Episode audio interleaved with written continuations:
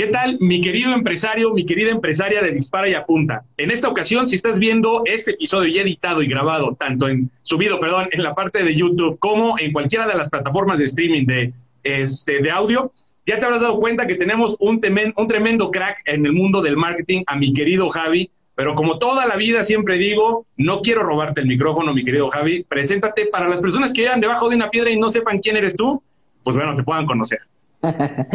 no, gracias, eh, Iván, por la, por la entrevista. Así que yo encantado de poder aquí compartir un poco de lo que sé en este mundo tan gigante del marketing digital. Y digo poco porque es un mundo que se está actualizando constantemente y todos los días nosotros estamos aprendiendo y bueno, lo que vamos aprendiendo lo, vamos compartiendo en las redes sociales. Y bueno, realmente eso es lo que, lo que soy al final del día. Soy pues un marketer que también hace contenido en las plataformas digitales y pues he aprovechado pues eh, los canales como TikTok, Instagram, YouTube, para poder compartir, pues, eh, como te digo, esto, esto que, que practico eh, en mi día a día, al final, porque soy, pues, eh, alguien que se dedica al marketing y hago marketing en mi agencia, tengo una agencia de marketing digital, donde, pues, le llevo la estrategia a varios clientes y, pues, todo lo que a mí me esté funcionando, lo comparto en mis redes sociales sin miedo, sin, sin ningún, ningún tipo de, celo ni nada, porque al final del día siento que que este mundo mientras más das, más vas a recibir. Así que, pues al final del día, ese es, mi propósito de vida, el poder ayudar a otras personas a, cumplir sus objetivos y pues el, lograr eso es lo que me permite levantarme con mucha, con una sonrisa todas las mañanas. No, hombre, eso está de maravilla y fíjate que ahorita acabaste de mencionar varios temas que yo lo que quisiera es atacando por secciones, si lo podía dejar así, si lo pudiera decir así, en la primera instancia o la primera sección es hablar un poquito de ti, conocerte un poquito cómo fue que llegaste a, donde hoy te encuentras, dónde iniciaste, cómo fue que llegaste a donde te encuentras. En segunda instancia, hablar de otras personas que quisieran hacer lo que tú hoy haces. Ahorita vamos a profundizar, pero tú lo que, lo, y yo, y yo mismo soy testigo de esto, o sea, yo me he clavado, lo he visto. Como tú lo acabas de decir, yo no soy nada, nada celoso, no soy, como dicen por ahí, se ha puesto muy, muy famoso el término, no soy vende humo de que te doy una probadita y luego cómprame. No, no, no de verdaderamente en tus canales puedes encontrar cursos completos de cómo hacer las cosas. O sea, tú sí desbordas todo el conocimiento que tienes y vamos a hablar un poquito de, de, ese tema. Vamos ahorita a profundizar. Y número tres, me lo mencionaste también ahorita muy brevemente, el tema de la marca personal. Que hay mucha gente que simplemente no le ha quedado claro. Para empezar, ¿qué carajos es una marca personal? En segunda instancia, cómo utilizarla, cómo alinearla con tus objetivos de ventas que tienes como empresa o como emprendedor y además la diferencia que puede existir entre la marca personal y la marca empresarial, porque también luego a veces pues parecen lo mismo, pero no, pero sí, pero que, o sea, hay como mucha confusión en este tema al respecto. Pero bueno, primero vámonos por el principio. Javi, ¿cómo fue que llegó aquí? ¿Tú estudiaste marketing desde el principio o no? ¿O, o qué onda? ¿Cómo está el asunto? ¿De dónde viene Javi? Sí, pues mira, a mí me encanta contar esta historia. Yo creo que, a todos los que hemos empezado en este mundo de, la creación de contenido nos gusta contar estos principios. Pero mira, yo básicamente estaba como, director de marketing de una universidad, eh, exactamente en Panamá, que yo fui a Panamá a sacar una maestría en marketing. Y este, yo, yo la verdad es que me sentía muy, muy, muy realizado porque sí había, yo, yo empecé como vendedor en la, en la, empresa, pasé a director de ventas y director de ventas pasé a, a la parte de la gerencia de marketing. Y, y, pues me sentía muy feliz por haber pues, logrado esta, esta parte. Sin embargo, había una, una parte en mí que, que no me terminaba de llenar, que era la parte que sentía que no estaba ayudando, no estaba aportando nada a la, a la sociedad o a la gente, ¿me entendés? Yo en cuando estaba en Guatemala era, era bombero municipal, o sea, literalmente los capaban los juegos y atienden pacientes de forma voluntaria. O sea, era algo que yo mm. hacía porque quería ayudar, como, como, te lo digo, algo, algo que, que, a mí siempre me gustaba, me hacía sentirme pues importante, me hacía sentirme como que estaba haciendo algo.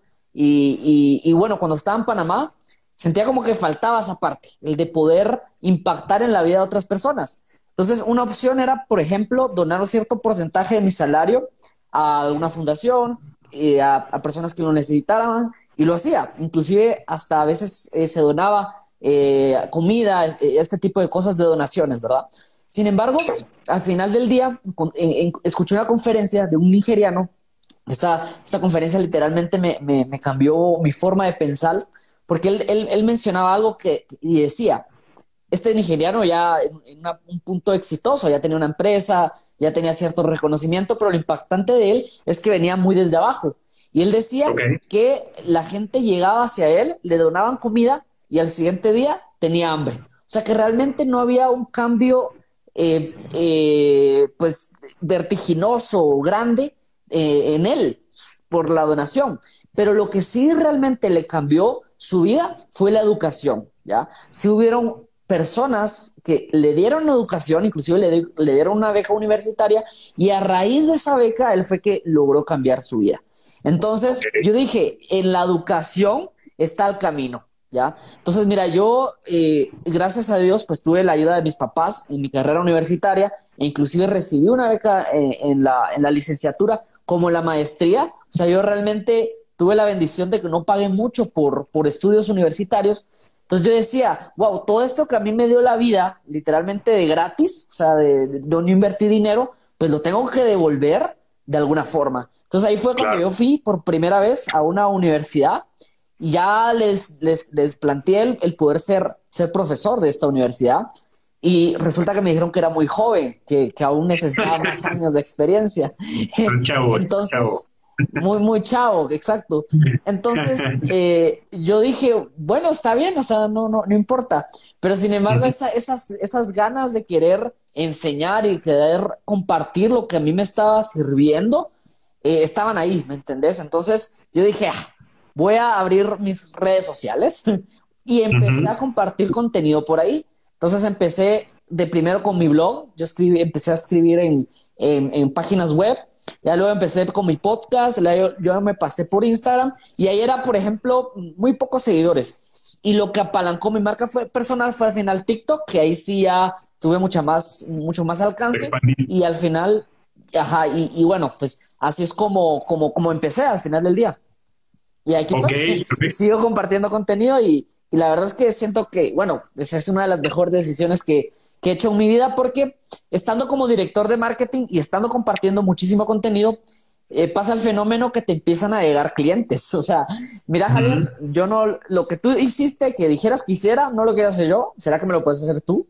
Yo le digo, bueno, sí, yo te lo hago, pero págame, o sea, si quieres que esa atención personalizada, bueno, pues está bien. Entonces, así fue como empecé a recibir clientes y sin buscarlos, realmente, o sea, eh, sin buscarlos empezaron a llegar y este, ya luego pues, tomé la decisión de salirme de la empresa donde estaba trabajando y gestionar estos clientes porque llegó un punto donde estaba ganando más por fuera que por dentro.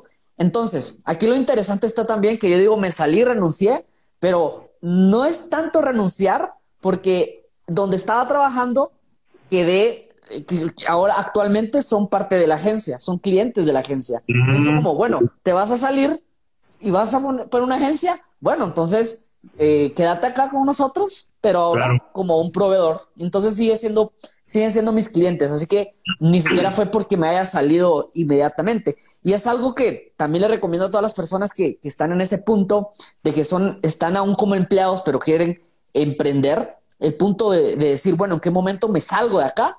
Y el punto es ese, en donde ya tú puedes equiparar lo que estás ganando en tu empresa por el emprendimiento. Entonces ahí es donde ya uno se hace, es como soltas una, una liana, pero agarras otra, ¿me entendés? Totalmente. Eh, esa es como un poquito la, la, la, historia, ¿verdad? De lo, que, de lo que me tocó vivir. Y nada, yo súper agradecido con Dios y con la comunidad hermosa que, que he ido formando por, por todo el apoyo que me han estado dando. Y bueno, seguimos, seguimos creando contenido, aportando todo lo que se puede y ahí vamos, poco a poco.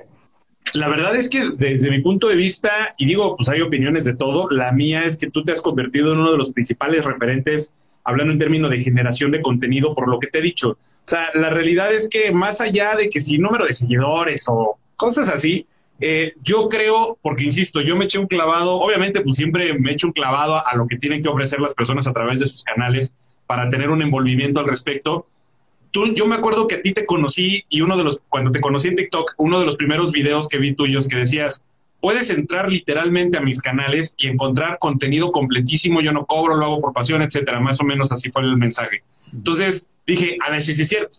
Me metí a tu canal de YouTube y entonces empecé a darme cuenta cómo verdaderamente estabas aventando toda esta información y todo este contenido.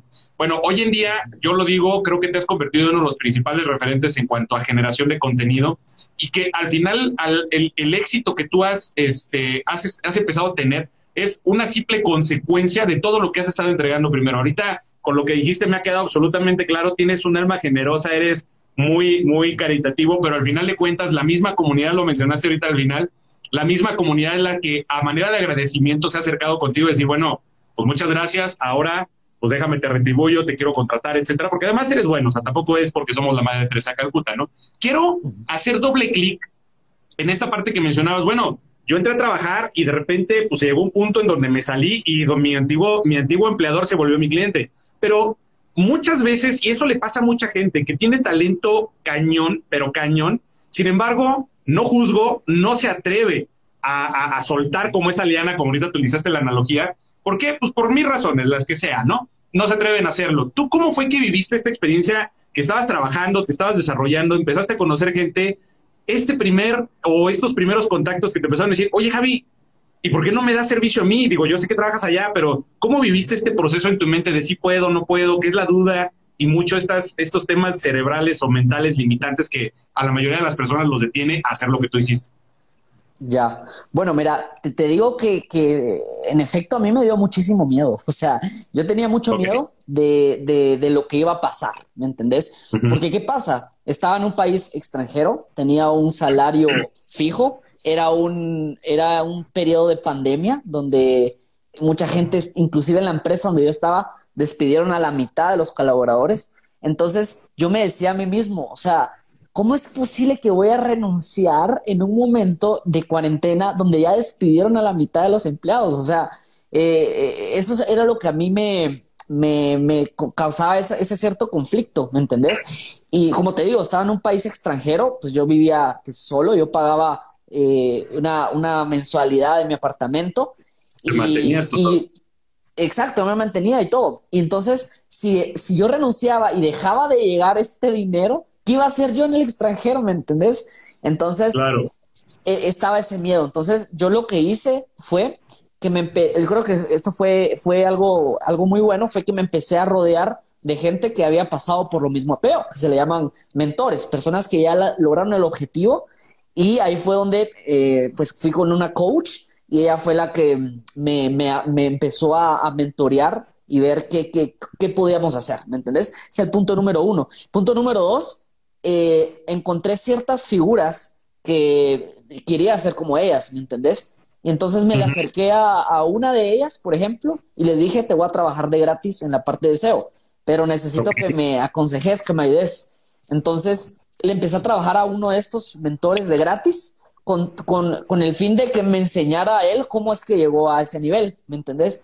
Entonces él me empezó a, aconsejar y ahí fue donde yo empecé a, a ver eh, más, más, este, más, con más estructura y más inteligencia, porque ya había una persona que me había dicho cómo fue ese recorrido, entonces ya yo pude ver, ya me pude sentar y, empezar a estructurar qué, opciones tenía. Inclusive la, la coach me daba, me ponía una presentación, me decía, tenés esa opción, esta opción, esta opción, podemos hacer esto, si elegís esto, va a pasar esto, no sé qué. O sea, elegís todo, tenés todas las variables que tenés enfrente y empezás a, a, ver y empezás a, a, tomar decisiones, ¿ya?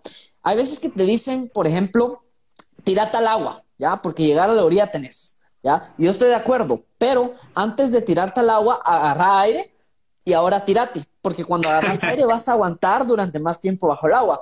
Para mí, agarrar, agarrar aire es, es esto, es agarrar educación. Inclusive recuerdo que justo antes de, de emprender, me leí un libro que se llama El libro negro del emprendimiento.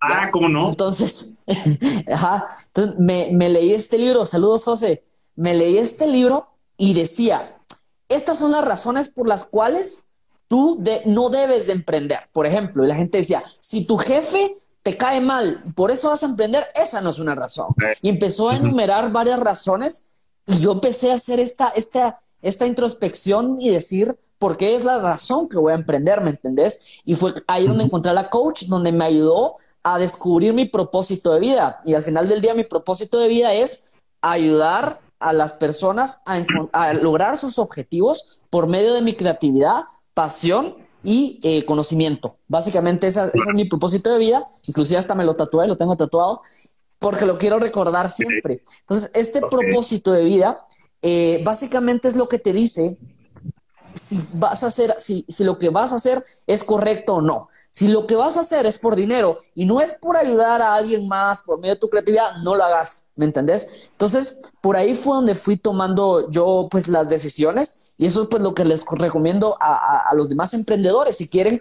tomar buenas decisiones, júntense con mentores, absorban conocimiento y de esa manera ustedes van a tomar pues las mejores decisiones. Ok, perfecto. Acabas de encontrar, más, más bien de entregar unos elementos que para mí son fundamentales y que precisamente es parte de lo que cada vez que yo tengo entrevista con alguien como que trato de extraerle lo que por lo menos yo creo que es lo más valioso que puedo sacar. Y dentro de estos elementos, yo lo que, lo que entendí es, número uno, sí sentí miedo, pero no dejé que el miedo me, me venciera. Yo utilicé el miedo como un motor que me empujara a hacer todavía más de las cosas que ya estaba haciendo.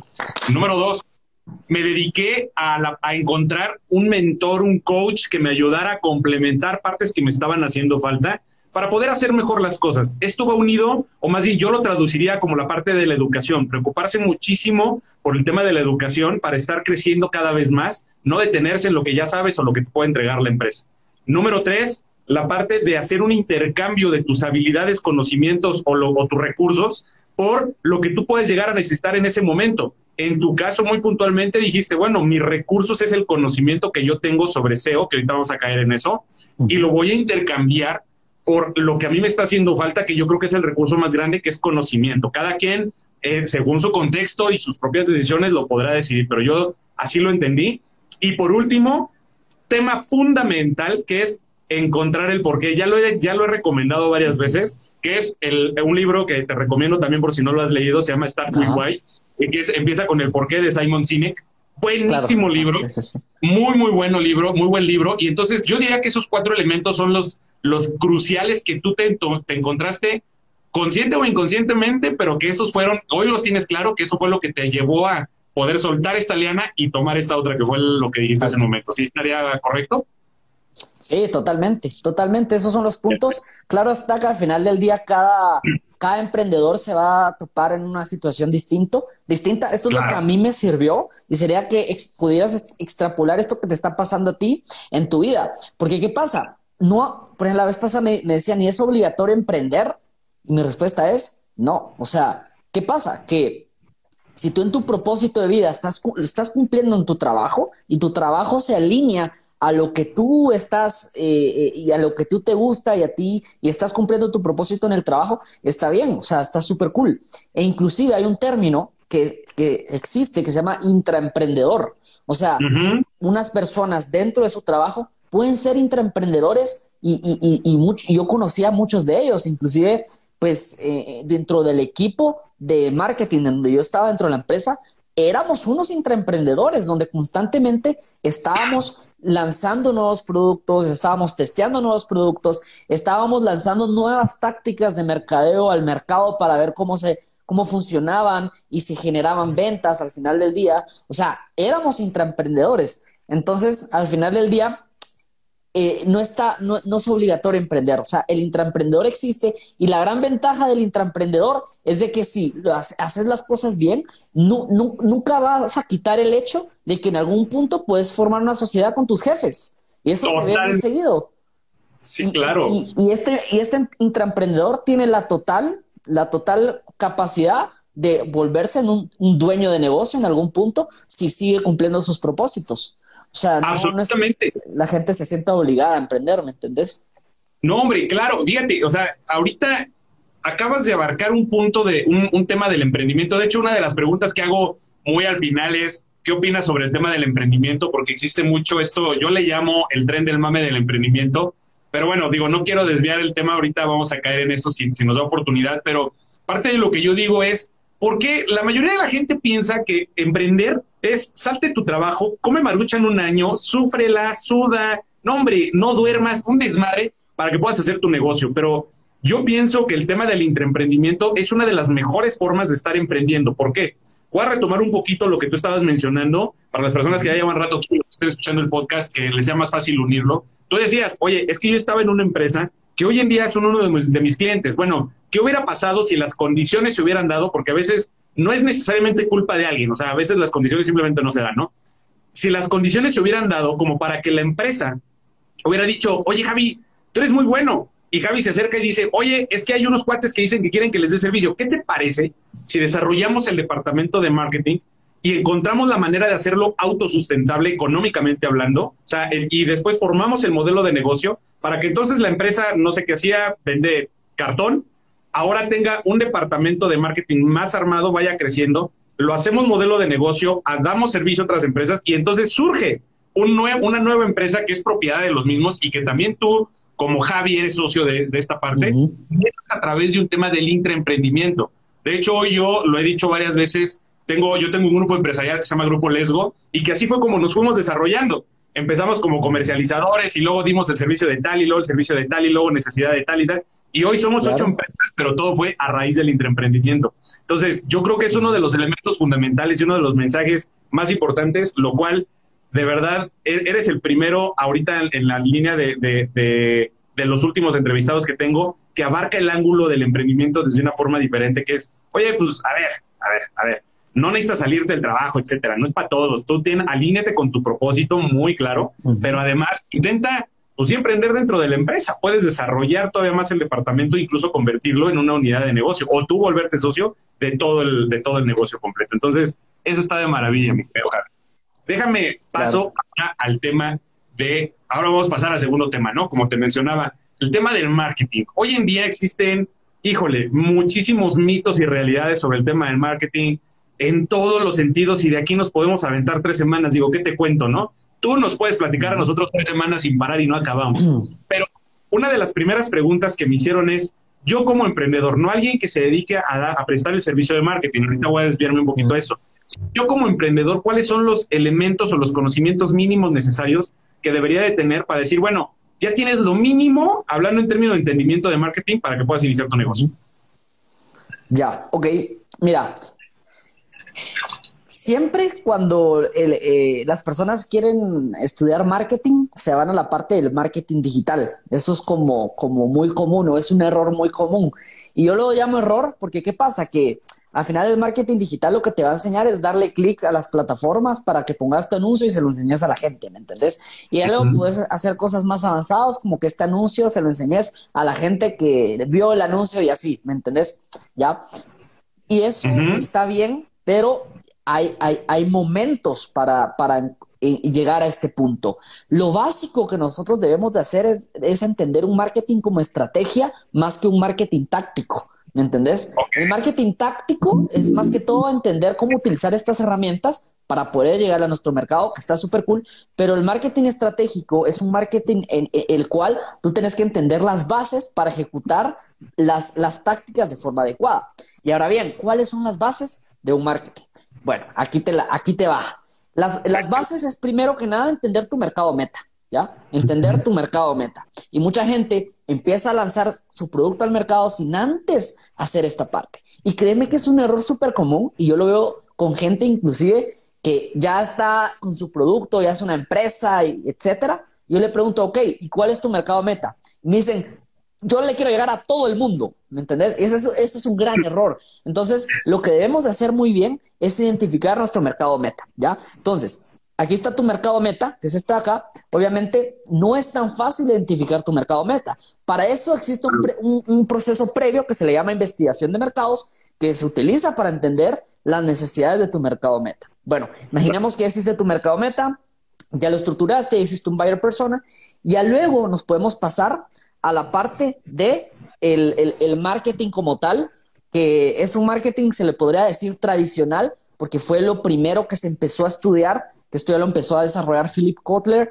que es básicamente las, cuatro, las cuatro P. Básicamente tú vas a analizar tu producto, tu precio, tu plaza y tu promoción. ¿Ya? Entonces, mira, tu producto y siempre orientado hacia el mercado meta. Entonces, tienes estas, estas cuatro variables. Ah, tu producto satisface esa necesidad del mercado meta y vas a hacer esta checklist, ¿verdad? ¿O no? Exactamente. Entonces tú aquí puedes hacer, por ejemplo, se le llama el producto mínimo viable, ¿ya? Tú haces un producto que satisfaga la necesidad de forma óptima al mercado y ya luego este producto lo lanzas y si el mercado responde, pues es una muy buena forma de saber si tu producto va a funcionar, ¿ya? Porque al final del día, el único que va a decidir si tu producto funciona o no va a ser el mercado, ¿ya? El mercado, lanzarlo. La investigación de mercado te va a dar una óptica o te va a dar algo, te va a quitar algo que se llama miopía de marketing. La miopía de marketing básicamente es tú lanzarte al mercado sin saber qué va a pasar, ¿ya? Pues la investigación de mercados pues te lo, te lo disminuye. Entonces, pues lanzas tu producto al mercado y si hay una respuesta, pues vas bien, ¿ya? Luego pasamos a, la parte del precio. El precio, ¿qué precio le pongo a mi producto? Pues otra vez, mira tu mercado meta. Tu mercado meta, ¿qué nivel socioeconómico tiene? Si es un nivel socioeconómico alto, pues y anda pensando precios premium, por ejemplo. Existen muchas estrategias de, de precio, no las voy a decir todas ahora porque no quiero aburrir, pero, pero quiero que investiguen. Está la estrategia de premium, está la estrategia de freemium, por ejemplo, que es la que utiliza Spotify, donde te da meses gratis y luego te, te sube el precio. Está la estrategia de descreme, que es que lanzas un precio alto y luego lo vas bajando. Lo vemos, por ejemplo, en las partes de la tecnología, como los celulares, pues tienen un precio alto y luego lo bajan conforme van saliendo pues nuevos modelos. Tenemos precios values, que son precios de bajo del mercado. Y así, pues, esos son los precios que, te, puedo dar ahorita, ¿verdad? Producto, precio, la, plaza, ¿dónde vas a poner tu producto? Entonces, aquí este, ya pensamos, por ejemplo, no únicamente en lugares físicos, sino que también pensamos en lugares digitales, como lo son los e-commerce, que hoy en día pues es totalmente válido tener únicamente un e-commerce, no tener eh, tienda física o tener un híbrido, ¿verdad? Lo que antes no teníamos. Antes los emprendedores tenían que empezar únicamente con un lugar físico y aquí estamos hablando de los alquileres, toda la inversión que tenías que hacer antes, ¿me entendés? Costos horribles. Exacto, y, eso era algo que se comía a los emprendedores. Hoy no. Entonces, hoy tenés la oportunidad de pues, abrir tu tienda online, ¿ya? Y tenemos también la parte de la promoción, que aquí ya viene lo alegre, aquí viene lo táctico, aquí ya viene la parte creativa, pero no llegues hasta ahí sin antes haber pasado por esta parte. Y ahí en, la promoción, ya ahí es donde ya metes la publicidad, ya metes el merchandising, ya metes las fuerzas de venta, ya metes eh, tus relaciones públicas, esto que estamos haciendo son relaciones públicas, hacer live, ahí ya metes tus promociones de dos por uno si quieres, descuentos, ahí es donde haces toda la promoción. A mí, en lo personal, aparte de la promoción es lo que a mí me, más me gusta porque es donde tú puedes dejar correr tu creatividad, pero si llegas a la parte de la promoción sin haber pasado estos pasos anteriores, vas a empezar a tirar creatividad, pero sin un objetivo, sin un target, sin un, sin un punto, ¿me entendés? Y ahí le vas a tratar de impactar a todo el mundo y no le vas a impactar a nadie. Pero una vez tú hayas hecho estos pasos anteriores, ya identificaste todo eso que te mencioné y ahí es donde toda tu creatividad la vas a enfocar en un lugar y ahí es donde vas a tener los resultados. ¿ya? Entonces eso es, como lo que te doy, eso es como lo, lo, más básico del marketing, ya para pasar a la parte táctica. Total, no, hombre, yo creo que lo que acabas de entregar ahorita es oro y solamente quisiera complementar alguno de los elementos si alguien, ok, ya, ya te entendí, Javi, no, hombre, me hace todo el sentido del mundo, pero bueno, ¿dónde puedo encontrar más información que me ayude de esto? Porque otra vez, la pregunta, la pregunta está enfocada en, yo no soy mercadólogo ni me voy a dedicar a eso, yo soy un emprendedor, que soy ingeniero y quiero emprender, bueno, ¿dónde puedo educarme más al respecto? Quiero complementar un poquito esto, a ver si tú también puedes dar alguna referencia rápida. En primera instancia, yo recomendaría las 22 leyes inmutables del marketing, precisamente de A pesar de que es un libro de hace mucho tiempo, pues le hace todo el honor a su nombre, son inmutables, siguen siendo las mismas reglas del mercado. En segunda instancia, mencionaste la palabra producto mínimo eh, viable, que esto, además del cómo estar iterando en el mercado, este concepto también lo van a aprender en el método Lean Startup. Este, ay, se me va mucho el nombre de este autor. Y por último, para entenderlo en palabras súper españolas eh, eh, de Seth Godin, esto es marketing, como para que puedan entender los principios y el concepto fundamental de lo que es marketing.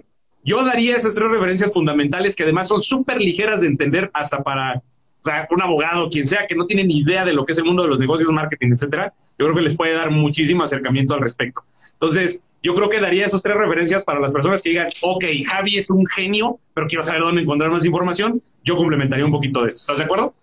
Sí, totalmente. Al final del día, todo lo que te acabo de decir lo vas a encontrar en, los textos y por, como vos decís, por loco que parezca, los, los, los textos más viejitos, por decirlo así, los primeros de marketing, eh, ahí están las bases, ahí está lo, lo, bonito. La gente dice, el marketing tradicional ya murió, no sé qué, pero no, brother, no, no, no. No, no, está evolucionando.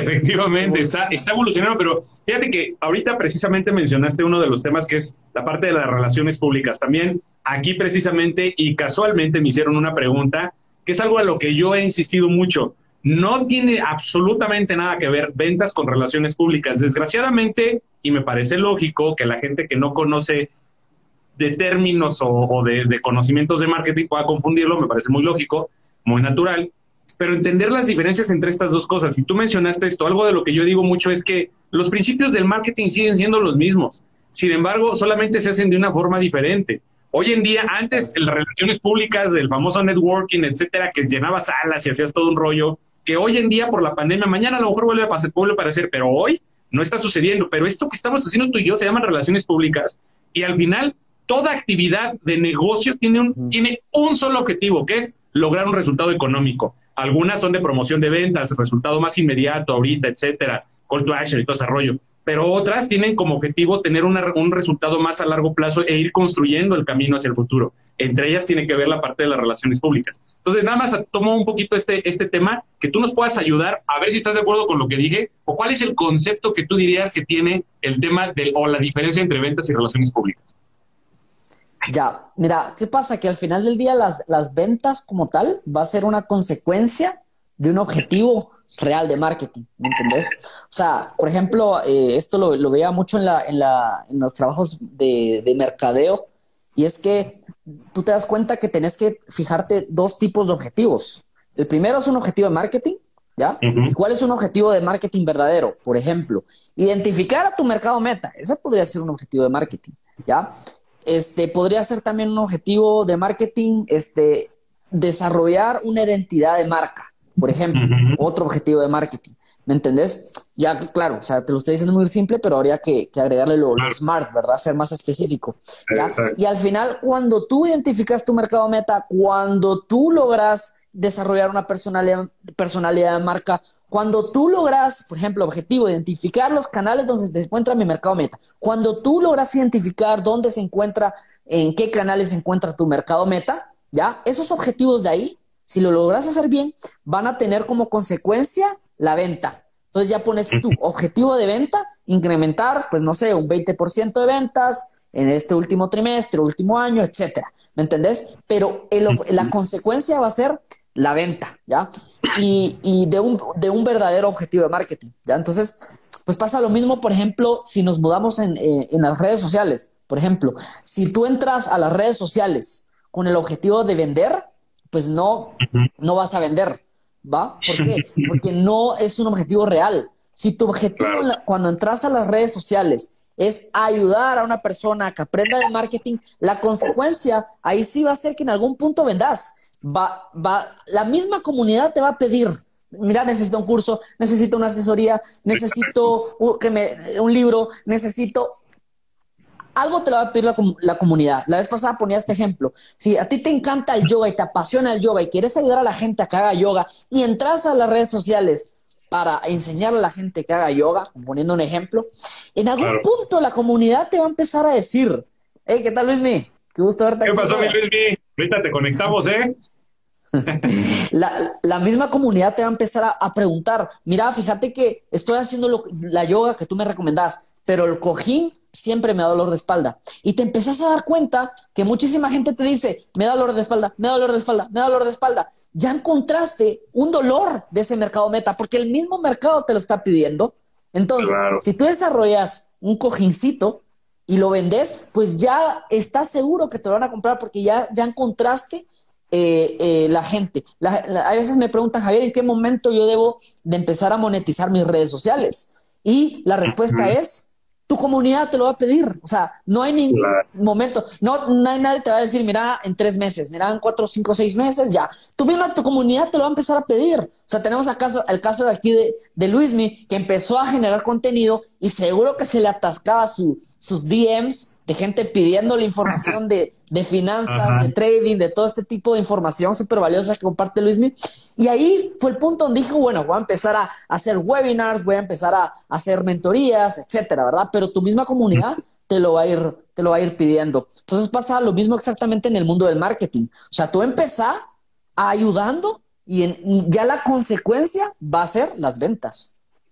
Totalmente, y, lo acabas de decir perfecto, como consecuencia son la parte de las ventas. Entonces, ese es uno de los temas bien importantes porque debemos de tener claro el tema de los objetivos. Quiero rescatar muy rápido justamente lo que mencionabas. En alguna ocasión, entre, bueno, no en alguna ocasión, hace poquito entrevisté a un cuate que se llama Mario Elsner, que él es director eh, general de Energizer México, este, y, y precisamente platicaba exactamente lo mismo que tú. Y el tema del entendimiento, de tener los objetivos claros, la estrategia y entender que las ventas son una consecuencia de todas estas actividades. O sea, saber cuál es mi objetivo, lo dijiste, 20% de ventas con respecto al periodo anterior. Sí, qué bueno, está bien, perfecto. Pero, ¿cuáles son las acciones que vas a hacer para que como consecuencia de estas acciones te den el resultado que tú estás buscando, que es este objetivo, ¿no? Entonces, bueno, aquí, es, aquí hay diferentes elementos que yo creo que son muy valiosos los que acabas de mencionar y precisamente quiero agarrarme de este último que dijiste del tema de cuándo monetizar mi marca personal para hablar de eso la marca personal. Para empezar, ¿qué carajos es la marca personal? ¿Qué significa una marca personal desde el punto de vista de Javi? Ya, mira, yo, la marca personal la tenemos desde que nacemos. Eso es algo que, que, me gusta decir. Desde el momento que tú te topas a alguien y tú le dices, bueno, me llamo Iván, ya ahí ya estás empezando a hacer tu marca personal. Estás empezando a posicionar tu nombre en la mente del consumidor, que así es como lo, llama Jack Trout. El posicionamiento significa la construcción de tu marca en la mente del consumidor. Ya, eso, eso se llama posicionamiento. Entonces, cuando tú dices tu nombre, ya estás empezando a construir tu marca en la mente del consumidor, ¿ya? Entonces, mira, esto es súper interesante porque inclusive las marcas empiezan a ocupar espacios y lugares en tu mente, ¿ya? Y si tú estás en el lugar número uno de la mente de tu persona, esto se le llama top of mind. Si yo te digo, a ver, Iván, decime un nombre de shampoos, ahora mismo, una marca de shampoos. Eh, Pantene. Bueno, Pantene es tu top of mind. Seguramente, si ahí, si yo empiezo a indagar más, tú vas a empezar a poner en lugares las marcas, ¿ya? Entonces, tú, exactamente. Entonces, tú vas a empezar a desarrollar tu marca. Entonces, mira, yo soy Iván y me dedico a el desarrollo inmobiliario como por ejemplo, ¿ya?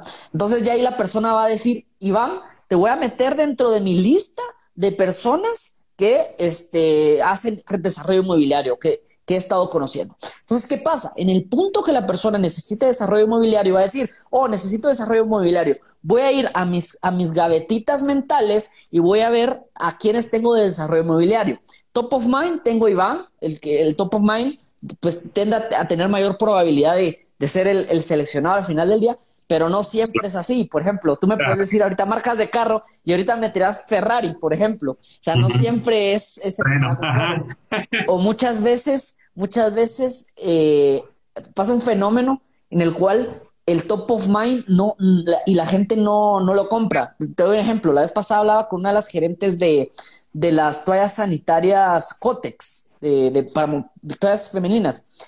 Y ella me decía que, que, que, la gente decía, voy a ir a comprar un Cotex, pero sin embargo, la gente no compraba la, marca Cotex, compraba otra, ¿me entendés? Entonces... Se vuelve genérica la, marca. Eh, se vuelve genérica. Entonces, eh, al final del día, regresando al punto, todos tenemos una, una, todos tenemos una marca personal, ya, al final del día. Pero ¿qué pasa? Hay personas que dicen, no, yo no tengo marca personal. La vez pasada me, me preguntaba un, un estudiante, si aún estoy en la universidad, ¿tengo que desarrollar mi marca personal? Y la, la respuesta es sí, o sea, es más, o sea, tú siempre, siempre tenés marca personal. El tema está cuando nosotros empezamos a agarrar nuestra marca personal y la desarrollamos con estrategia, como lo que haces tú, Iván, como lo que hago yo, como lo que hacemos los, los creadores de contenido, y empezamos a agarrar nuestra marca personal, ya empezamos a hacer marketing de contenidos, que es una estrategia de inbound marketing, que básicamente es atraer a clientes sin estar persiguiendo a, nuestros clientes por medio del marketing de contenido. Ya inclusive empezamos a poner pauta para lograr pues comercializar nuestra marca personal o lograr mayores seguidores. Ya nuestra marca personal ya tiene un objetivo. ¿A qué gente tú quieres llegar con tu marca personal? Yo quiero llegarle a emprendedores, quiero llegarle a gente de desarrollo mobiliario, quiero llegarle a gente que le guste el yoga, quiero llegarle a gente que le guste el agua azucarada, no sé, o sea, y ahí cuando agarras tu marca personal y la agarras con una estrategia, es cuando esta marca personal que tenías es donde se empieza a impulsar. Ya te empiezan a conocer más gente, ya te vuelves una referencia, ya logras que, inclusive tener social proof. A mí me pasa mucho que, que la gente eh, llega y porque me conoce, pues ya tiene más confianza en hablarme, ya tiene más confianza al cerrar negocios conmigo. Entonces, todas estas cosas es lo que te da la marca personal cuando lo haces con estrategia. Te cuento un dato curioso que me pasó justamente la semana pasada. Este, resulta que yo, yo llegó, llegó Carlos Muñoz a Guatemala y, y, lo fui a ver a, a Cayalá. Y entonces, eh, él, él, como que me veía de, reojo a mí, un amigo me conectó con él, pero nunca me presentó con él, ¿me entendés? Pero resulta que, que vino un, tipo y le, lo saludó a él en, en Cayalá y empezaron a conversar. Cuando terminó la conversación, le dijo, gracias Carlos por todo, no sé qué, se volteó, me vio, me dijo, ah, Javi, yo también te sigo en las redes, no sé qué, y, ah. y se fue. Entonces, cuando vio eso, Carlos me vio y dijo, ¿y quién es él? Entonces ya una persona le dice, ah, Javi, eh, tienes TikToker guatemalteco que habla de marketing, que no sé qué. Entonces la marca personal hizo que, Carlos entablara una, conversación conmigo y, tuviéramos ahí una, una, ya una relación de, de, poder conversar y este tipo de cosas. Y pasé de ser un, un, X a ser alguien que ya, ya era alguien pues interesado. Entonces, claro.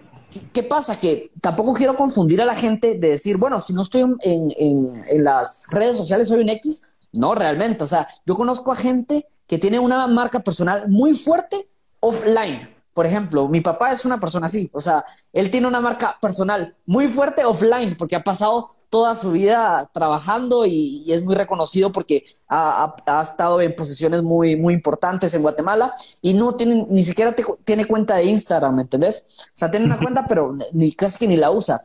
Y cuando va caminando, inclusive se encuentra mucha gente conocida, eh, no, no, no se trata ahí, pero ¿qué pasa? Si tú hoy en día no tienes una marca personal, no tienes experiencia, años de trayectoria como lo puede tener mi papá o una persona que haya dedicado toda su vida al trabajo, pues las redes sociales es un canal que te puede ayudar a ti a impulsar tu marca exponencialmente, como con canales de TikTok y todos estos tipos de cosas. Ok, perfecto. Diste una explicación que yo creo que es tremenda por la forma en cómo al final de cuentas, vuelvo al punto que desde hace rato, como diría mi madre, es la misma gata nomás que revolcada. O sea, es exactamente lo mismo que decías y ocupaste ahorita al final, cerraste con este ejemplo de mi papá y yo. Bueno, mi papá pues apenas si tiene Instagram, pero es muy reconocido porque bueno, él su forma de hacerlo era la forma de antes y lo puedo decir entrecomilladamente, la mía es la de ahorita, pero al final es lo mismo. Es como tú tu marca personal la, la identificas, la construyes y la expones para que se pueda expandir, si lo puedo decir de alguna manera. Ahora, una pregunta dentro de este tema es, mencionaste, oye, pues es que tengo que entender a quién le hablo. Y otra vez, como yo lo decía hace rato, existen miles de carreras, pocos son las personas o las carreras que pueden llegar a darte un poco más de claridad y poquita claridad al respecto, respecto a, a cómo es que yo puedo identificar a quién le debo de hablar. O sea, a ver, yo te voy a poner un ejemplo muy burdo, ¿no? Yo soy ingeniero civil y entonces es que yo le puedo hablar a desarrolladores, a gente que quiera hacer su casa, inversionistas, otros ingenieros. ¿Cómo le hago yo para determinar a quién le voy a hablar? Porque al final lo dijiste hace rato y que de hecho es uno de los temas que viene en el libro que recomendé, las 22 leyes inmutables, la trampa del, del todo, de, ah, perdón, la trampa del de todo para todos. Yo le voy a hablar a todos. No, no, no, no, no. A ver, espérate háblale a alguien, pero ¿cómo yo puedo decidir? O sea, ¿cómo, cómo le hago para enfocarme y saber a quién le debo de hablar? Ya, eh, mira, es, es, una muy buena pregunta y te voy a poner un ejemplo de lo que yo hice. Eh, mira, yo tenía un amigo mío que estaba empezando a emprender y él me preguntaba, siempre muchísimo de, de, todo, porque necesitaba que Javier, eh, voy a hacer mi logo, pero no sé cómo hacer el logo. Entonces ya le decía, ah, mira, existe el isotipo, el isologo, existe el imagotipo, y él se quedaba impresionado, así como, wow, o sea, yo no sabía esto del isologo, para mí solo era un símbolo y que no sé qué. Entonces luego, eh, al, día siguiente llegaba y me decía que, que los colores, que no sé qué. Entonces, él, él lo agarré y dije, bueno, este va a ser mi buyer persona, ¿qué necesita él? Quiero crear una comunidad que se parezca a toda él, o sea, qué necesidades tiene esta persona, y esto se le llama buyer persona, o sea, o, eh, el, arquetipo se le llama también. Entonces, tú identificas a esta persona y vas a, vas a empezar a unir a, unas personas similares a ella como, como una tribu, ¿ya? Otra cosa que, que, que, yo recomiendo, que también es súper válido, es como crear una tribu de gente parecida a ti, ¿ya? Entonces, por ejemplo, este, a mí me gusta, a mí me pasa esto, de que, de que a mí me gusta hablar de SEO y luego te meto marketing y luego te meto diseño gráfico y luego te meto este tipo de cosas, ¿me entendés? Pero eh, justamente la vez pasada me encontraba con una persona y yo le preguntaba, mira, eh, te, estoy compartiendo SEO, pero a veces también te comparto diseño gráfico. Esa, esas, eso no te molesta. Él me decía, no, al contrario, me ayuda porque, ahorita que estoy emprendiendo necesito de todas estas herramientas, ¿me entendés? Entonces tú agarras a tu, a tu tribu y aunque sea de un tema que tú no, un tema que ellos no les guste o no lo conozcan, tú puedes agarrar esta tribu e empezarla a educar con esto que, que, que, que ellos no conocían. Entonces, mira, tú que tenés un emprendimiento, te presento al mundo del SEO, te presento al mundo del SEM, que es donde tú puedes pagar. Es como, boom, o sea, no sabía que este mundo existía y tú me lo presentaste, gracias por informarme, ¿me entendés? Entonces tú agarras esta tribu y, todo lo que te gusta hacer a ti, si tú crees que a esta persona le va a servir, pues, pues dale, o sea, no, no tengas miedo en, mezclar eh, cosas. Yo, por ejemplo, a un influencer que se llama este Gus, Gus, él está en el tema inmobiliario, ¿ya? Marcos. Gus Marcos, ajá. Claro. Perfecto. Sí, sí, sí. Él me parece, me parece muy interesante cómo él mezcla el mundo del emprendimiento, el mundo inmobiliario y el mundo fitness. O sea, el brother se graba haciendo ejercicios y, te motiva a ti a, ejercitarte. Entonces, ves esa convergencia. Y justamente en un libro que, que leí que se llama Mente Ágil, este libro eh, de Staniloa, este libro mencionaba que la creatividad es cuando tú agarras dos gotas de agua y las unís para convertir una sola. Entonces, eso, es la creatividad. Entonces, al final del día, tú te vas a volver diferente porque tú vas a unir tus pasiones que no son las mismas de otras personas para hacer lo que sos tú. Entonces, muchas veces me dicen, Javier, tú hablas de que tenemos que ser diferentes, pero yo con mi marca personal, ¿cuál es mi diferenciación? Y está súper fácil. Tu diferenciación es tu personalidad porque ninguna otra persona va a tener tu personalidad. Y si tú vas a tratar de imitar a otra persona, ¿ya? Que ojo acá, esto tampoco es que esté mal, todos al principio vamos viendo inspiración de dónde agarrarlos, pero vamos a en algún punto encontrar nuestro verdadero ser, nuestro verdadero yo, y ahí es donde nosotros vamos a, poder conectar más con la gente. Mira, fíjate que precisamente, bueno, nada más rápido antes, antes de, de tomar el punto que iba a decir, ahorita que estabas mencionando la parte de las tribus, me acordé precisamente del libro de Tribus de Seth Godin. Yo creo que ese también les puede ayudar muchísimo a entender cómo es que le debo de estar hablando a la gente que yo le voy a hablar y que se puede asemejar mucho a mí o no. O sea, cómo generar una tribu. Y de, y de hecho te da, una, te da una explicación buenísima de cómo precisamente funcionan las tribus, de dónde vienen, cómo es que bla, bla, bla, y cómo otra vez lo que hemos venido diciendo a lo largo del podcast, es lo mismo, pero nada más ha ido evolucionando, obviamente, a las formas que son de hoy en día. Ahora sí, déjame tomo precisamente lo que mencionabas, que es, bueno, ¿cómo, le, ¿cómo entiendo yo para hablarle a esa gente? Bueno, estábamos hablando hace rato de la consecuencia, que la venta es una consecuencia de ciertas acciones. Aquí es exactamente lo mismo con la marca personal. Una vez que entiendes quién eres tú, una vez que identificas a quién le vas a hablar tú, una vez que desarrollas los temas de los que vas a estar, hablando tú, que son, los temas son igual a pasiones que tú tienes, porque eres tú.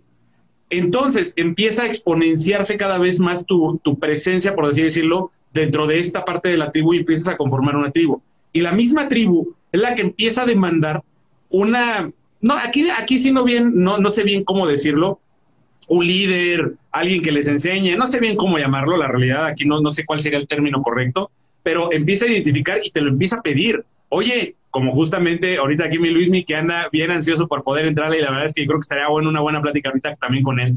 Pero la realidad es que dice, oye, pues es que tú eres un crack, tú eres un buenazo en esto, ¿qué estás haciendo? Échame más conocimiento, te lo pago, no hay ningún problema. Entonces, es una esto, esto último que estoy diciendo, es una consecuencia respecto al tema de la marca personal. Y yo creo que, de hecho, normalmente, mi querido Javi, déjame te digo algo, no te he estado haciendo tantas preguntas como normalmente lo hago porque de forma natural me las has ido respondiendo mucho más que casi cualquiera que, que, que, este, que he entrevistado hasta ahora. Has estado atacando todos los puntos de tal forma que se están solucionando como todas las dudas. Me preguntaban mucho sobre cómo la parte de los objetivos, la parte de las tribus, cómo generar una comunidad. Bueno, me hacían todo ese tipo de preguntas y solito me las fuiste respondiendo. Eso me parece maravilloso. La verdad es que yo, yo estoy encantado con esta plática porque es la primera vez que me pasa algo así. Entonces, para mí está de maravilla. Ahora, quiero irme un poquito al tema, porque además casualmente ya es medio, se nos anda acabando el tiempo y trato siempre de ser muy respetuoso en el, en el, en el tiempo que, que, que, que les doy, les digo que nos vamos a destinar. Voy a terminar con unas preguntas, que mis preguntas son muy concretas, muy puntuales. Tú, pues dime lo que me tengas que decir, porque no muchas veces son tan fáciles. La primera y contigo voy a atreverme a estrenar una pregunta que es, dentro de la industria en la que tú te encuentras, que es la parte del marketing, ¿qué dirías que se encuentra en el pasado? ¿Qué dirías que es lo de hoy? ¿Y qué, diría que, dirías que es lo que viene hacia adelante, hacia el futuro? Lo que la gente debería estar viendo. Ok. Buena pregunta, esa es una pregunta muy buena y, y voy a tratar de, de, no extenderme porque a mí me encanta hablar. Lo que Por tú eso quieras. tú me pedís algo y, y uff, te, te, tiro, pero es que me vienen muchas ideas a la, a la mente y, trato de, de, ponerlas todas porque siento que todo es importante. Entonces es como lo tengo que decir porque si no, mira, este... Te pasa lo mismo. Ya. Justamente esta pregunta se la hicieron a Seth Godin, justamente en el AdWord. No sé si tú me dijiste que, que ibas a asistir también. No sé si tú me dijiste no. que del AdWord. Bueno, esta, esta pregunta se la hicieron a, a, a Seth Godin y al final del día el, la respuesta fue esta, la que él dio y me hizo demas, me, dio demas, me dio demasiada coherencia. Que al final del día el, el, el marketing hoy en día se está tratando de agarrar muchísima cantidad de, leads y, tratar de capturar la mayor cantidad de personas que ingresan a, tu embudo y, y, capturar y capturar y capturar y capturar y capturar y capturar, ¿me entendés? Pero sin embargo, cuando logramos llegar a la venta, estamos perdiendo esta parte de eh, cómo voy a hacer para retener al cliente, cómo voy a hacer para fidelizar al cliente, cómo voy a hacer para verdaderamente enamorar a esta persona y que este, esta, esta persona que llegó como cliente se conviertan en, verde, en vendedores, ¿ya? Eso es algo que, que, dice en su mismo libro. Haz que tus uh -huh. clientes conviertan en tus vendedores, porque un cliente claro. satisfecho es la mejor publicidad. Eso lo dijo también Philip Kotler. El mejor marketing es el, el de boca en boca. Entonces, boca. Siento que al final del día eh, el, marketing está mm, evolucionando en el sentido de que las tácticas están cambiando. Por ejemplo, antes en lugar de llegarle a la gente por televisión, que es donde ahí estaba la atención antes, la mayor cantidad de atención, hoy le vas a llegar, por ejemplo, a las plataformas digitales, porque ahí está la atención, ¿me entendés? Pero al final del día, siempre es fijarte en donde está la atención de la gente para lograr mostrar tu producto o servicio que va a solucionar una necesidad, ¿ya? Entonces, al final del claro. día, si te das cuenta, no es como que eh, el marketing haya cambiado, sino que sigue siendo la, la misma, el mismo satisfacer la necesidad del consumidor por medio de un bien o un servicio, pero lo que está cambiando es las, la, las tácticas que nosotros podemos hacer para llegar a este mercado, ¿ya? Entonces, uh -huh. yo te diría que, que, que, que por ahí va la cosa, nunca pierdan el, el, el, objetivo principal que es este, enfocarte en el cliente, el consumer, se le llama consumer centricity, la, el cliente es el centro, ¿ya? Nunca pierdan eso. Y este, lo que sí va a evolucionar es la parte de el, el, el, las tácticas para lograr conectar con esta persona. Entonces, ¿qué es lo que yo veo que está en el, en el futuro? Y lo estoy viendo hoy cómo poco a poco va agarrando más fuerza, es que las personas cada vez tienen más voz, ¿ya? Antes se hablaba del storytelling, por ejemplo, en donde tú le contabas a una persona una historia a la persona y conectabas con la persona con la historia. Hoy en día se habla de story doing, que es básicamente en donde esta persona ya ya tiene participación y ya tiene una voz, ¿ya? Y esa, esa forma hace que la gente se sienta, se sienta este, importante. Lo vemos, por ejemplo, ahorita con, con el tema de los podcasts, por ejemplo, antes no, no, tú lo escuchabas y ahí quedó. Con Clubhouse tú puedes participar. Tenemos los streamings, tenemos los lives. O sea, por ejemplo, eh, con el tema este que se está viviendo en, Colombia, por ejemplo, la gente tiene la capacidad de poder enseñar y tener una voz. Entonces, por ahí va el marketing. ¿Cómo es que la tecnología ahora mismo le está dando más fuerza a, la, a, la, a los consumidores, a, los, a la gente? Y antes las marcas imponían algo, hoy en día los clientes son los que imponen, nosotros nos tenemos que regir a lo que los clientes necesitan, los clientes quieren y más que nunca hoy en día tenemos que ponernos bien pilas para poder pues eh, cumplir y conversar con estas personas que, que, están llegando y yo creo que ahí, ahí nosotros eh, debemos de, de poner muy en cuenta como marca. Otra cosa también, y cierro con esto, es eh, que las marcas hoy en día no únicamente se tienen que enfocar en vender su producto, sino que también tiene que, tienen que tener algo que ayude a la sociedad, ¿ya? Y que no esté directamente relacionado con su producto. O sea, por ejemplo, que sea una sociedad, una empresa ecológica o que cierto porcentaje de tus ingresos se donen a esto. Pero sí tiene que ser hoy en día una empresa, lo que pide la sociedad hoy en día es que sea una empresa también, y eso es súper bien visto por la sociedad, una empresa también que ayude a la sociedad. Entonces, eso es como, como lo que, lo que inclusive Philip Kotler lo dice, la, antes las, em, eh, eh, es todo un proceso. Por hoy en día, lo último que vivimos de empresas es, estas empresas que logran trascender ayudando a la sociedad, no únicamente vendiendo sus productos. Totalmente de acuerdo. Y fíjate que acabas de mencionar dos cosas que son bien importantes. Uno de los temas que lo que la gente comúnmente dice o conoce como socialmente responsables pues, es la parte de la retribución que debes tener ante la sociedad. Y que antes, pues a lo mejor era importante y que piensa que es algo de ahora, pero en realidad ya es del pasado y hoy se volvió una obligación el poder generar una retribución a la, a la parte de la misma sociedad.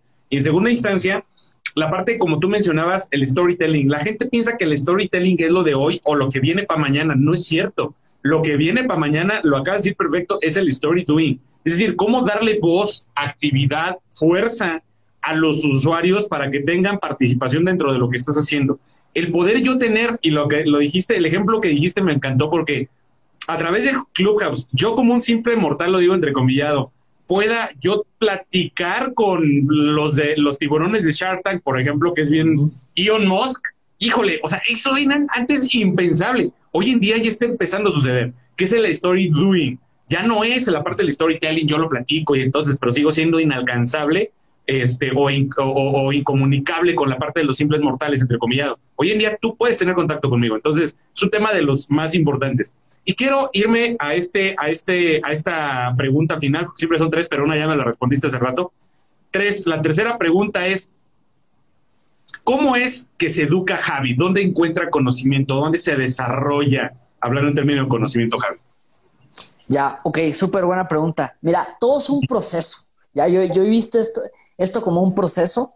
Este, fíjate que yo antes eh, adquiría el conocimiento por medio de, cursos, libros, eh, obviamente pues eh, formación académica, también tuve la parte de, de, que tuve la oportunidad de estudiar en una universidad, cosa que tú lo puedes conseguir también este conocimiento con, los libros también. Entonces, eh, pasaba por esto, ¿me entendés? Por los cursos, este tipo de cosas. Ahora, hoy en día, estoy en la etapa en donde siento yo que estoy, que, ya no, no compro cursos, sino que aprendo haciendo, ¿ya? O sea, por ejemplo, antes era como que compras el curso, lo, lo absorbes y lo ejecutas. Eso es súper importante. No quedarte solo en verlo porque no, no te va a servir de nada, sino que ejecutarlo y de esta manera vas a, vas a aprender, ¿ya? Ese era como el proceso que tenía previamente. Hoy en día lo que hago es experimentación, ¿ya? O sea, por ejemplo, este, me viene un cliente y necesita una campaña de Google Ads, yo lanzo los anuncios y empiezo a testear cómo está funcionando, qué retorno me da, las métricas que me está dando, tiro Facebook Ads, aunque pierda dinero. O sea, ya en lugar de invertir el dinero en un curso, lo invierto en gastar, eh, invertir el dinero en campañas, por ejemplo. Entonces, ya si me costaba un curso 100 dólares antes, pues ahora estos 100 dólares lo voy a invertir. Si quieres aprender Facebook Ads, lo voy a invertir en Facebook Ads, de ahí voy a empezar a evaluar qué está pasando y todo esto, este tipo de cosas. Con el mundo del SEO, por ejemplo, eh, pasa exactamente lo mismo. Eh, yo la vez pasada quería comprobar si comprando un backlink que es un, pues básicamente un enlace en otra página, me va a ayudar en el posicionamiento de la web. Entonces, compré el backlink, lo puse en la web y ahorita estoy testeando, estoy viendo cómo la web eh, aumenta su autoridad y los rankings de las páginas eh, de un antes, un, un después. Si no funcionó con un backlink, pues voy a comprar, y esto es una página web que tengo obviamente, no es de cliente, es una página web de, de test, de experimentación, y luego de esto ya empiezo a ver si funciona, ¿ya? Y estoy en esa parte, en la parte de la experimentación. Entonces sería libros, cursos y experimentación. Ok, libros, cursos y experimentación serían los tres principales fuentes. Fíjate que me diste una respuesta que nadie me ha dado, que era la parte de experimentación. Casi siempre me decían libros, cursos, la parte de conocer gente. Yo, yo soy un fiel creyente de que relacionarte con gente, por ejemplo, como tú, que tienes mucho más conocimiento que yo, no, hombre, o sea, eso te empieza a entregar conocimiento cañón pero esta cuarta nunca nadie me lo había dicho y yo también nunca la había pensado. Pues sí, o sea, es un proceso natural que, que tú estás teniendo a través de la experimentación, entonces generas aprendizaje. Entonces, te acabo de, agregar un cuarto elemento que, que, creo que es importante en la parte de la experimentación, que casualmente ahorita me ando leyendo un libro que se llama Ultra Learning, que habla mucho precisamente sobre este tema. Entonces, muy bueno el libro, también lo recomiendo. Digo, yo me la paso vomitándole porque me, me encanta leer, me gusta mucho la lectura. Entonces es de lo que más me va a estar, este, si me preguntan de cosas, de cursos y así u otras cosas, pues a lo mejor sí cogeo tantito, pero de libros ahí les vomito lo que quieran. Pero bueno, mi Javi, quiero agradecerte muchísimo. Ya llegamos a la parte final del podcast y siempre que llegamos a este punto, les agradezco de verdad infinitamente a la gente con la capacidad que tienes tú. La verdad es que me encanta cuando tengo entrevistas, porque tengo entrevistas con gente con una capacidad, con unos sesos, que yo mismo me siento retado ante mis mismos conocimientos y habilidades para poder dar la altura suficiente para sostener una plática que puede ser interesante para las personas que nos están viendo o escuchando, ya sea en este momento o cuando ya esté editado. Entonces quiero agradecértelo muy, muy cañonamente de verdad, porque no, no, no muchos son los que toman el espacio para regalar literalmente sus conocimientos y habilidades para terceros. Entonces, pues bueno, de verdad, muchísimas gracias. No sé si tengas algo con, con qué cerrar. No, Iván, eh, agradecerte por, por tu espacio, aquí compartir con, tu comunidad. Eh, para mí un gustazo. Si tienen alguna duda de lo que hablamos, este, ustedes me pueden encontrar en mi Instagram como JaviMarketer360. Me mandan un mensaje y yo con mucho gusto los puedo, los puedo apoyar en, en, todo lo que, lo que necesiten. Y nada, este, encantado de estar por aquí compartiendo. Perfecto, mi querido Javi. Bueno, pues vamos a irnos ahorita a ver si anda todavía por aquí, no sé, si anda por aquí mi querido Luismi. De hecho, parte de lo que, de lo que a mí me encanta ahorita si anda por aquí Luismi, que nos podemos conectar, porque es parte de lo que también estoy buscando, te lo, lo mencionaba muy al principio de este episodio, que parte de lo que yo busco es yo ser un intermediador y que se puedan generar dinámicas interesantes como la que se dio hoy a través de la entrevista. Y si por aquí anda todavía mi querido este, Luismi, pues nos, nos sumamos y seguimos platicando. Entonces, Tú, mi querido escucha, mi querido empresario, mi querida empresaria de Dispara y Apunta, muchas gracias por haber estado presente en este live. Muchas gracias por estar viendo este YouTube ya grabado y editado o escuchando el podcast también ya grabado y editado. Mientras tanto, nos estamos escuchando en una próxima ocasión y en este momento nos quedamos platicando un ratito más para ver qué tanto más conocimiento podemos dejar. Si no quieres perderte una oportunidad como la que se está presentando ahorita, las próximas ocasiones no te pierdas los lives, que son todos los jueves, 8 de la noche, hora de la Ciudad de México. Javi, una vez más, Muchísimas gracias y ahora sí, vamos a ver si anda por aquí mi querido Luis.